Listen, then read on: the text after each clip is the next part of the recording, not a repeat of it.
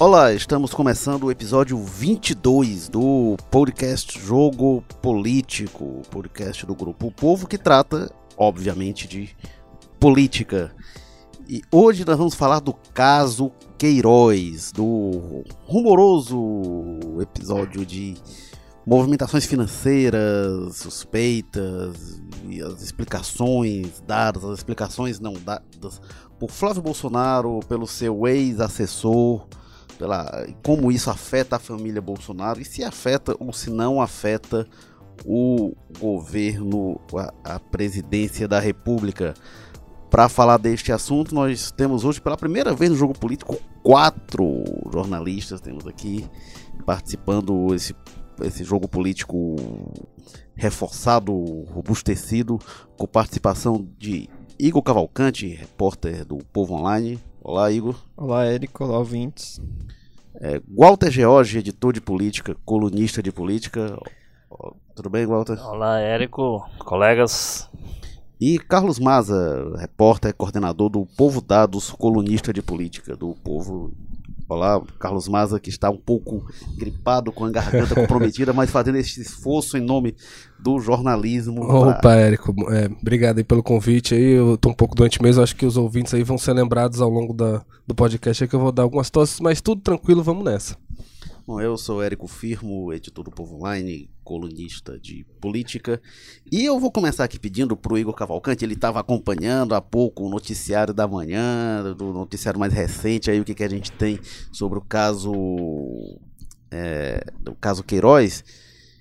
Igor, como é que estão as coisas? O que, que a gente tem? Se, se, alguém que chegou de Marte não está sabendo o que aconteceu caso Queiroz. Explica aí como é que estão as coisas, o que, que foi explicado, o que, que não foi sobre esse assunto.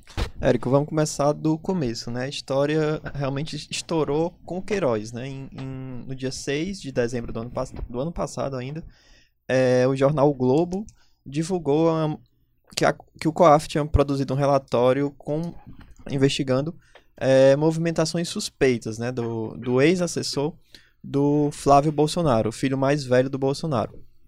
Eles estavam investigando porque o, o assessor, o ex-assessor do Flávio, recebe, recebia de salário 23 mil reais, mais ou menos, na, da Assembleia.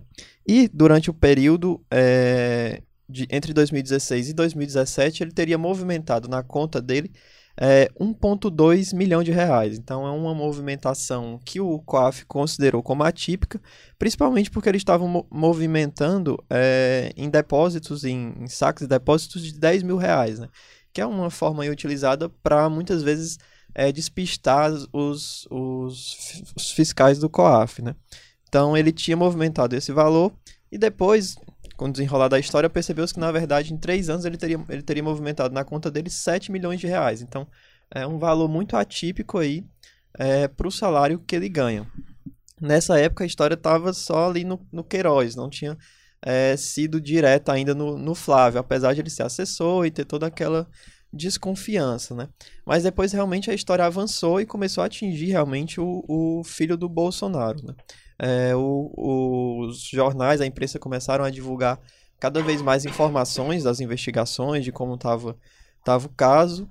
É, e uma das revelações é que a, até agora que que está causando mais estranheza do, no caso é de que ele teria movimentado é, cerca de 96 mil reais, né, quase 100 mil reais, é, em depósitos de 2 mil reais, diferença de um mês aí, mais ou menos. É, uma das coisas que é até curiosa é que no dia 13 de julho é, do ano passado, ele teria depositado é, 15 depósitos de 2 mil reais no intervalo de 6 minutos. É uma movimentação bem estranha, de uma agilidade. Bem... Imagina a fila né, do, do caixa eletrônico lá da Assembleia, o pessoal devia estar bastante incomodado. É, e durante esse, recentemente, agora, ele falou para o SBT e para a Record, ele deu uma entrevista é, que não foi colocado assim. O, o Flávio. Isso, Flávio o Flávio Bolsonaro é, em que ele não foi questionado realmente diretamente em alguns pontos muito estranhos dessa história. Mas ele tentou lhe explicar, disse que na verdade é porque ele tinha recebido esse dinheiro de um da venda de um imóvel, né? Já explicação semelhante à do Queiroz, que disse que tinha movimentado esse 1 milhão e 200 mil é, com venda de carros. Então, o Flávio Bolsonaro disse que tinha movimentado esse dinheiro é, na venda de imóvel e que o- os dois mil reais que ele ficava depositando, ou que alguém depositava para ele, é, era porque era o limite do caixa. Então ele não podia depositar é, um dinheiro maior do que esse, um montante maior do que esse. Assim, o que causa estranheza também é porque essa agência da, da Assembleia do Rio, ela tem caixas, tem funcionários lá, então ele de- poderia ter depositado esse valor todo de uma vez na boca do caixa. É, não precisava ser no caixa eletrônico, né? E Exatamente. tem um outro dado que é interessante lembrar, que em- a COAF apontou que em vários desses dias em que ocorriam esses depósitos coincidia logo pouco tempo depois da- do pagamento da folha da Assembleia do Rio, né? O que fortaleceria a suspeita da prática da rachadinha, né? Que é o que hoje se, se tem como a principal acusação de que o que teria acontecendo lá capitaneado pelo Queiroz, que ele reteria parte do salário dos assessores ali do escritório do, do Flávio Bolsonaro na Assembleia do Rio e distribuiria ali com o Asneire, né? Teria dado aquele cheque para a primeira-dama de 26 mil reais. É, uma prática que, inclusive, foi polêmica aqui em Fortaleza alguns anos atrás, né? O Leonelzinho Alencar e o vereador Aonde É foram acusados, chegaram a ser presos, foi flagrante, né? O Aonde É, acusado dessa prática de estar sacando o salário de assessores para reter uma porcentagem é, e, e- e só a partir daí repassar um pouco para eles. É curioso que isso chegue agora ao, ao filho do presidente da República, né? É, e É, é esse, esse tipo de caso, não, não só Fortaleza, mas, mas um pouco para trás, também a ex-deputada Iris Tavares, do PT, ela chegou na, na porta da cassação, chegou a, a- a Assembleia chegou a levar à votação o, o, o caso dela também, acusada da mesma coisa. É uma prática tão antiga quanto a assessoria parlamentar, né? O, o, o parlamentar indica alguém e diz, olha, mas o salário é tanto, no caso do Flávio Bolsonaro, 23 mil, né? 23 mil. É um belo salário. A gente vê na realidade brasileira um belíssimo salário. E ele diz, olha, mas esse salário aqui a gente vai lhe indicar com esse salário, mas uma parte você vai me, me pagar de volta. Né? O dinheiro da assessoria, as cotas de assessoria são para assessoria, não são salário do parlamentar, não é dinheiro que ele pode dispor como bem quiser. Não é algo que esteja é, é, comprovado ainda, né? Uma suspeita, mas realmente tem É. indicativos estranhos em relação a isso. E é aquela história, né? É, geralmente, como quando é um deputado do baixo clero, como o Flávio Bolsonaro era ah, no passado, né? Agora que o pai dele foi eleito presidente da República, obviamente se coloca uma lupa muito maior sobre ele, mas os, os deputados do baixo clero, essa questão da verba de assessoria é muito pouco fiscalizada, né? Não tem uma marcação em cima, né? Tão forte como as outras questões de. Não é exatamente uma licitação pública que tem uma comissão acompanhando. Geralmente, o próprio deputado apresenta o gasto dele ali e fica por isso mesmo, né? Nesse caso agora, por causa da relevância do personagem, por se tratar do filho do presidente, que começou a se apurar, começou a se olhar mais fundo, e também porque ele cometeu esse vacilo de cometer, eh, fazer as operações dentro de um, de um, de um critério ali que, que desperta a atenção do COAF, né? Porque normalmente o- os deputados, os vereadores conseguem fazer isso de uma maneira ali de manter. O próprio Aonde é e o Leonelzinho eh, foram pegos depois de anos fazendo essa prática, né? Não foi no primeiro mês. Era- No caso, esse caso teve denúncia de assessores, né? Assessores que depois Exatamente. saíram. É, isso é um caso que ainda vai desenrolar porque a- a- o período de investigação da- do COAF até agora é, é bem curto, né? Então a gente não sabe o que é que tem antes, ou, ou- ou- principalmente antes, né? Porque É, um assim, caso bem- e, e mais do que essa questão do, do Bolsonaro, do Flávio Bolsonaro ser antes um deputado do baixo clero, e era mesmo, ele é senador eleito. E mais do que ele ser presidente, filho do presidente, ele é senador eleito, né? Então ele, ele subiu bastante o patamar ele próprio como um, um ator político é, no Rio de Janeiro. Foi mais bem Ah, votado, né? É, agora a questão aí fundamental é o seguinte, é que ele faz parte hoje de uma ideia política, de um grupo político, que chega ao poder nacional, que chega ao mais alto posto, com um discurso forte de anticorrupção. Pois é. Né? É um discurso que praticamente não permite qualquer tipo de deslize, qualquer tipo de. de- de- de- E aí ele, eu, eu acho que ele eh, atinge de maneira frontal, porque assim, é uma pessoa a mais próxima que poderia ter no grau político do, do presidente da República, né? E aí tem outro aspecto que aí, como o, o, o, o Igor falou aqui, é, nós estamos num processo de investigação que a essa altura a gente pode dizer quase que embrionário, né? É, é uma investigação profunda, quer dizer, é uma investigação que vem de muito tempo, que, por exemplo, a gente tem que lembrar sempre isso, que tem uma discussão aí, ah, porque o foco tão grande no deputado fulano de tal, no deputado isso. É uma operação que já, a essa altura, no balanço parcial que você tem hoje, tem 10 deputados presos por conta dela.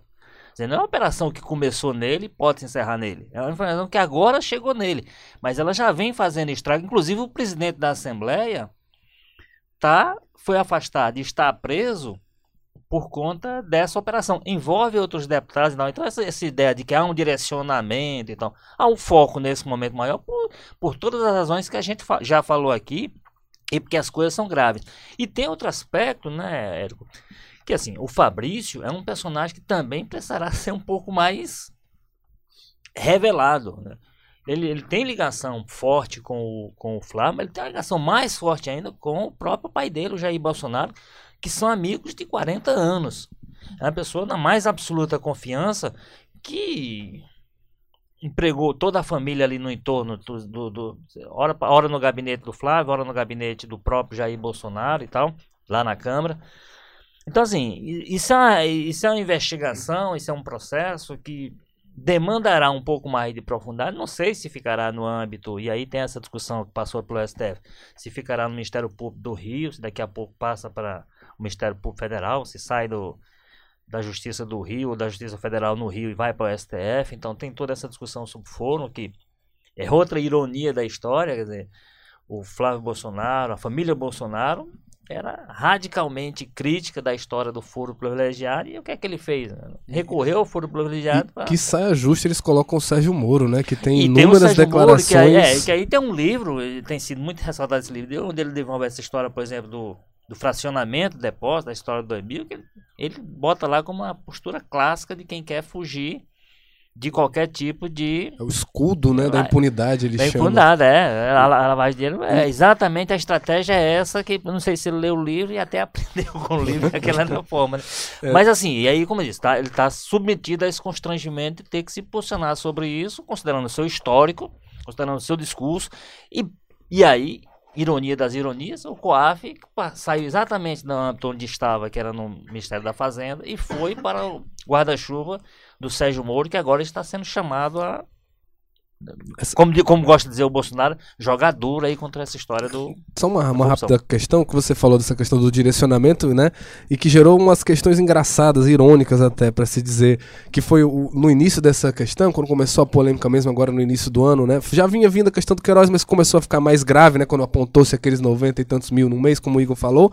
É, o Onix, né? Deu aquela declaração dizendo que ah, eu nunca vi a Coaf investigar petista. E aí faltou um pouco a memória do Onix, né? Porque o pessoal já foi rápido lembrar, acho que a Folha fez uma reportagem mostrando que o, na época do mensalão, vários dos documentos que foram utilizados como provas né, contra os petistas é, foram emitidos pelo COAF e o próprio Onix conduziu um depoimento na CPI lá com o, os pessoal do COAF que pediu relatórios. Então, ou seja, eu acho que o próprio ministro ele deveria né, exercitar um pouco a memória antes de fazer essas declarações, porque torna a situação do Flávio e do presidente ainda mais frágil, né? Mas tem um, tem um ponto que o Walter coloca aí, né, que é de, de a, se estaria com, como alvo o Flávio Bolsonaro, o Walter lembra, que teve vários deputados presos, inclusive, nessa operação. Mas, para além disso, é, o PT sempre questionou quando, ah, por que tanto foco no PT? É uma coisa que eu escrevi várias vezes. Quando você está no governo federal, você deve ser alvo prioritário mesmo. E o PT dizia, ah, mas teve coisa do PSDB. Eu dizia, gente, o PSDB saiu do poder. Quem está no poder com possibilidade, inclusive, de cometer corrupção naquele momento com o cargo na mão, deve ser mais visado mesmo. Sem demérito do, dos anteriores e tal, de tudo. Que, ok? Mas quem está naquele momento com o cargo na mão, deve ser mais visado mesmo. E aí, isso valeu. O PT eu defendi isso quando o PT estava no poder, e vale agora. É, no caso da família Bolsonaro. Que aí tem uma questão. Muita gente tem dito, né? Ah, esse é um problema é, é, do Flávio Bolsonaro, não é um problema do governo. É, isso. O Mourão defende isso, né? O Mourão pois é, o Mourão tem dito isso. Mourão que tem usado a palavra desvio, né? Fala, é um desvio do filho do presidente, que já mostra que é, é não estão poupando ele ali, os militares, é. pelo menos a caserna, não tá. Agora, isso é uma coisa que vale. Ah, isso é o governo, não é. Isso não é o governo, é o Flávio Bolsonaro. Isso é uma questão do ponto de vista formal, tá correto. Mas, é, vamos lá ele é filho do presidente e não tem como exonerar filho, né? Não vai, vai deserdar o menino, vai. não, ele é filho. Vamos lembrar quantas vezes se falou do Lulinha, enfim. Mas, para além disso, tem uma questão que vai além do parentesco. O Bolsonaro levou os filhos e defendeu isso seguidamente pela legitimidade eleitoral, levou para dentro da, do centro de tomada de decisões do governo, para a montagem do governo. Os filhos são muitas vezes os porta-vozes privilegiados do Bolsonaro.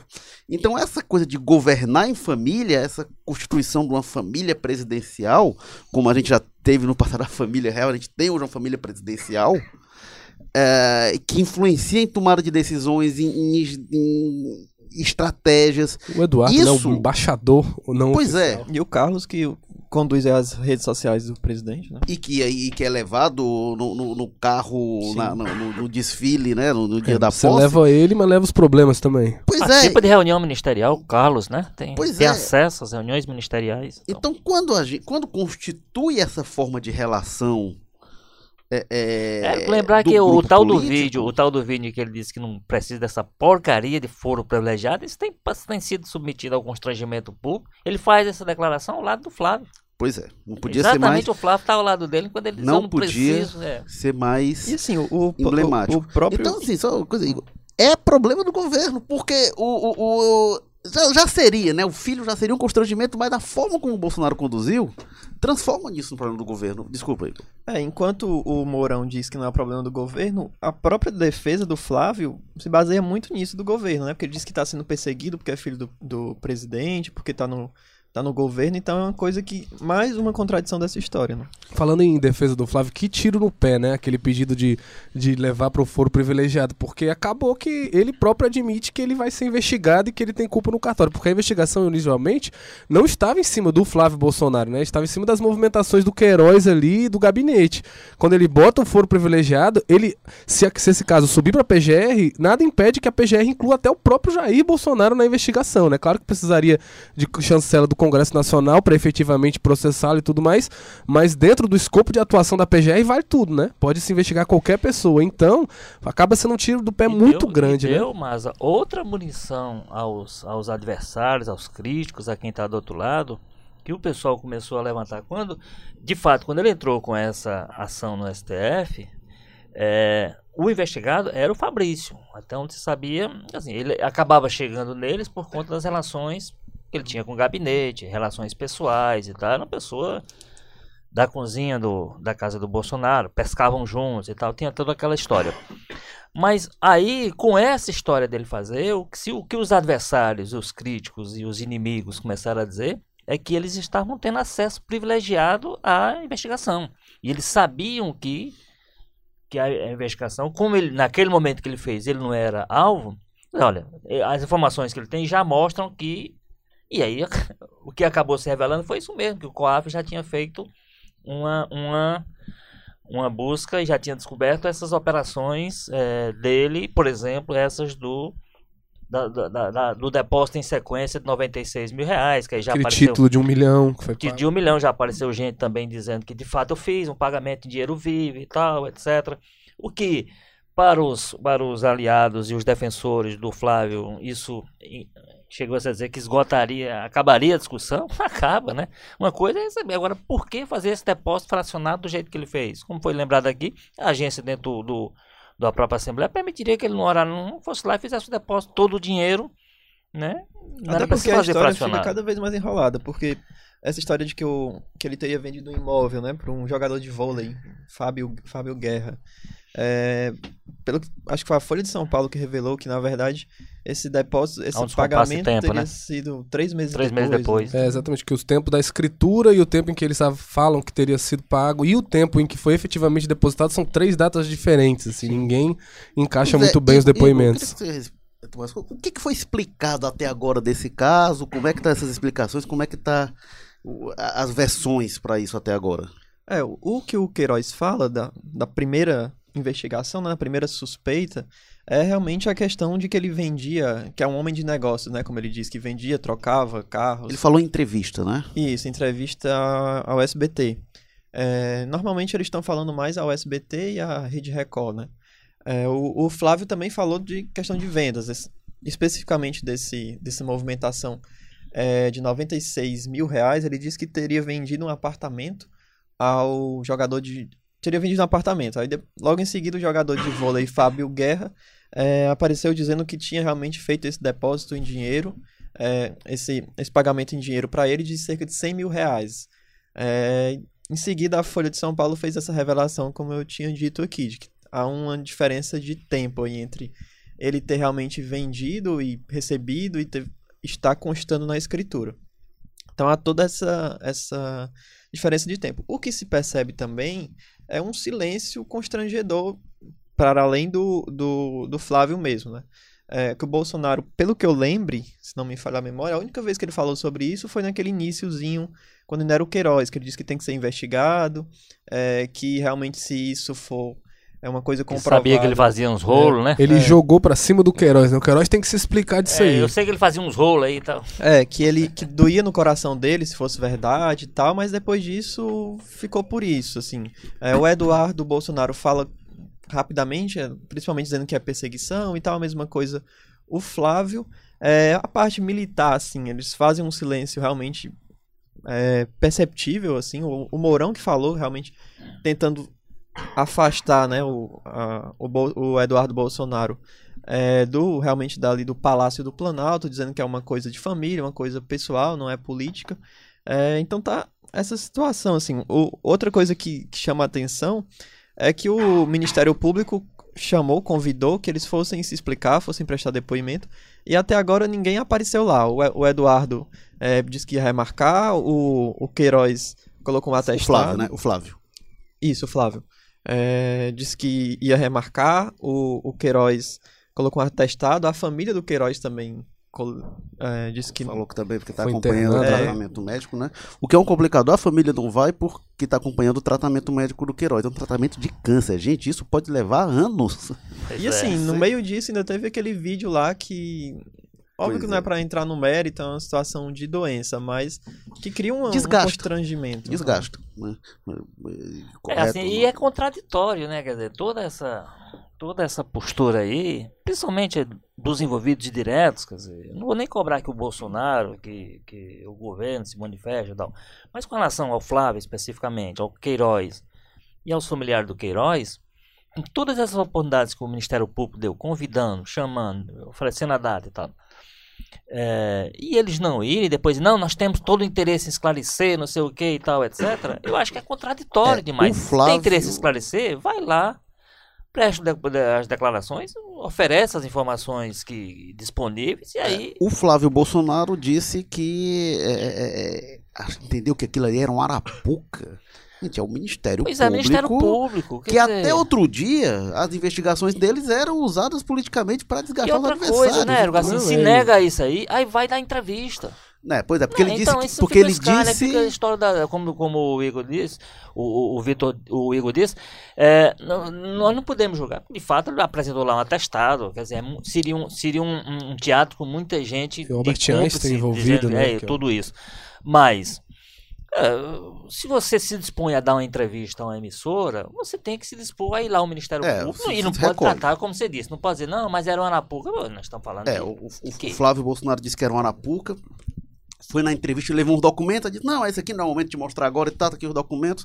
O momento de mostrar seria no Ministério Público, que ele não foi. Então, e aí, normal, novamente, se, se escondendo por trás do, do- da, da prerrogativa de parlamentar, que ele diz: Ah, essa porcaria não precisa, como E o Bolsonaro é, diz. tem, tem outra coisa que é sempre importante. E aí, esse, esse, por exemplo, quando o, o, o, o Queiroz, a história apareceu lá pelo começo de dezembro e tal, aí passou um tempo sumido, só apareceu numa entrevista no meu disse e tal, que foi quando o Ministério Público chamou.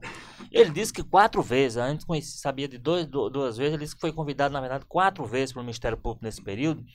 Aí saiu, isso foi, foi objeto de matérias aí em, em jornais. Aí consta que ele estava o que o- a reportagem acho, do Globo apurou é que ele estava ele tava escondido, estava protegido numa área de milícia, da milícia, a maior milícia do Rio de Janeiro, né? Então, assim, aí vai limitando esse tipo de situação e vai agravando a história, a história vai ficando pior com esses elementos. Se tem dado o depoimento lá, dá a declaração, essa declara, essas explicações que deu para a imprensa, que tem dado, dá pro Ministério Público e deixa Vai correr. virando uma bola de neve, Vai virando né? uma bola Não, de neve porque as coisas E, vão... assim, e aí, é importante também frisar essa questão de que teve muita fake news nesse processo, né? Já circularam dezenas de imagens aí nos grupos de WhatsApp, a gente recebe todo dia, de que seriam os procuradores ali, os promotores envolvidos na investigação em eventos da Dilma e do PT. O Flávio chegou a usar tudo- isso numa entrevista. Pois é, assim, tudo ele Não falso. se comprometendo, assim, eu vi, não sei o que, e depois ficou claro que nem do Ministério Público do Rio são, são do Ministério Solta, né? Minas é, Gerais. pois solta é. uma informação irresponsavelmente, né? Que é replicada e é utilizada. A que mesma são falsas. estratégia de campanha. A mesma, o mesmo método usado em campanha está sendo usado agora. A gente precisa governar. E tem uma coisa rapidinho. governar, não dá pra. E os, bo Uma coisa- bots aí também estão com tudo. Uma né, coisa antes que a gente esqueça que o Igor falou aí da defesa oficial, né? Mas também tem a, a defesa extraoficial que a própria internet gerou aí, que está sendo replicada, que seria uma história de que ele é sócio de uma franquia da Copenhagen num shopping da Barra da Tijuca, né? Que Ele é, Ele ele, é. é. de fato. não, mas ele- recentemente uma é- reportagem da, é- da é Folha de São Paulo É. já desmontou até isso, né? Mostrando que a grande maioria das aquisições de imóveis do Bolsonaro e o crescimento da renda dele, quase 80%, foram antes Pois dele é, não, ter a é- franquia. de fato ele tem essa franquia da Não, Copenhague. é, e, e, e eles, e, a, e a reportagem é, é excelente, vão mesmo atrás das fontes e mostram que a- o, o faturamento de uma franquia dessa, em torno, no melhor, no mais otimista dos cenários, é 60 mil reais por mês, né? Muito aquém do que ele conseguiu É porque acumular. pra você conseguir uma franquia dessa, você tem que já que ter um capital pra seria aportar, um né? fenômeno. Seria um fenômeno, a loja de chocolates. mais bem sucedida do mundo, né?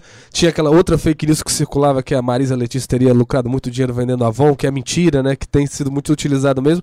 Pois eu estaria nesse mesmo patamar quase. E também tem é, a história de que essas franquias parece que a própria Copenhague, acho que a Folha procurou ele sem dizer que era para uma reportagem sobre o caso Bolsonaro, assim, sobre o modelo de negócio. A própria Copenhagen oferece números muito menos otimistas e ela diz que os retornos começam a aparecer três anos, né? De dois a três anos depois do estabelecimento da É investimento franquia. inicial que você Exatamente. tem que ter capital, né? E aí, no caso dele, parece que não, né? Já começou com lucros e exorbitantes lucros. É, Família então, perdendo tempo na política poder exatamente. estar vendendo não, chocolate. Não, não estamos dizendo que por causa disso ele é um criminoso, cadeia nele, mas assim, que é no mínimo estranho que ele deveria ir se explicar. É uma versão que surge e que não procede. Agora, isso é muito importante, né? Essa questão das explicações. Isso precisa ser esclarecido, gente. A gente está gravando aqui, o governo acabou de completar três semanas. E isso está é, desmoralizando o governo em uma questão que é muito crucial para ele. Que é essa questão da moralidade. O, gover- o Bolsonaro não seria presidente não Eu- fosse o discurso poder, da moralidade. É o famoso capital político, né? Qual é o capital político do Bolsonaro? É isso, é, é o discurso anticorrupção, é o discurso de que ia acabar com as velhas práticas, né? O- Eu acho que nenhum governo Pois é, eh, porque- começão tão na parede. Não, né? Agora, agora ao mesmo Os tempo. primeiros tá- dias, é. na verdade, um mês Antes- antes, um mês antes de tomar posse. Agora, ao os mesmo tempo, dias. né, Érico? Ele tá, ele tá de. Ele tá diante de uma chance que o destino lhe deu. Quer dizer, se ele for implacável, se, se o se- enfim, feita a investigação, confirmada qualquer tipo de deslize, ok? Se houver algum tipo de ação, se por exemplo o Moro, lá com o COAF, com. O Moro tem, tem re- re- reafirmado e reforçado seu discurso, tem, tem se dito, inclusive, satisfeito com o governo, no sentido do que o governo tem feito, por exemplo, no processo de formação do governo.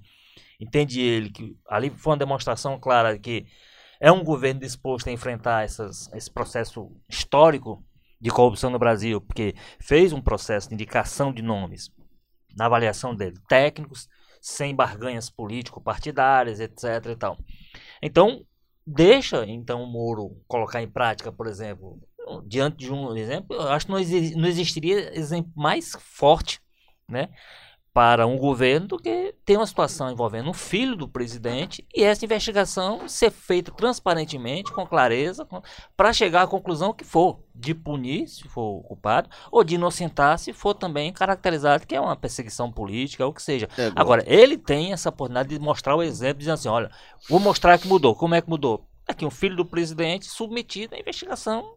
E não teria, um né, teria. nenhum indicado para o cargo de ministro é, mais blindado em relação a isso. Porque o, o, o Moro, ele tem força, tem tamanho, tem estofo para rejeitar realmente qualquer tentativa de interferência. Se botasse lá, podia ser um ministro do Supremo. Eu não sei se teria a- a o respaldo, a autoridade, a força política que o Moro passou a ter pra realmente dizer, olha, não, não vem interferir aqui. É, Você quer acabar com o governo do Bolsonaro, seria isso. Agora o Moro mostrar publicamente uma insatisfação com isso, né? É. Seria o... Então, muito pois é. complicado. pois é, então, e- se o Moro sai brigando por causa disso e tal. Então, é um teste também pro Moro.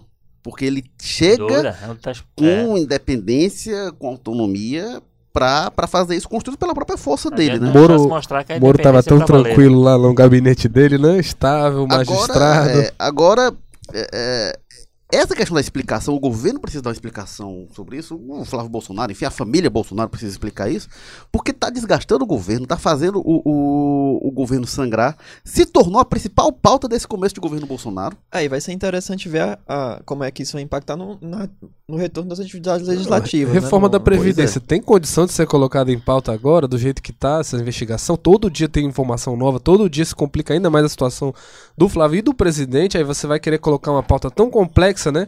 Que a gente sabe que o tomar lá da cá é muito forte nessa questão da Previdência, essas mudanças mais permanentes. Como é que é? Vai ter capital político para brigar? já se fala, já se fala a, a oposição já fala em CPI, né? Já Por entra que- com essa por que história. que isso é muito grave? Eu concordo com o Walter que é uma grande oportunidade. Acho que o, que o Bolsonaro teve uma grande oportunidade lá atrás, quando o ministro do Meio Ambiente foi condenado, e ele podia Verdade, de cara já ter dito, chance. Olha, é que a partir de agora mudou, então dito, tem essa governo não tem lá, condenação. começou dizendo não Porta o fora, né? E aí já, já podia tirar, já podia ter dado a sinalização ali antes da posse, que seria uma demarcação muito importante. Perdeu essa oportunidade.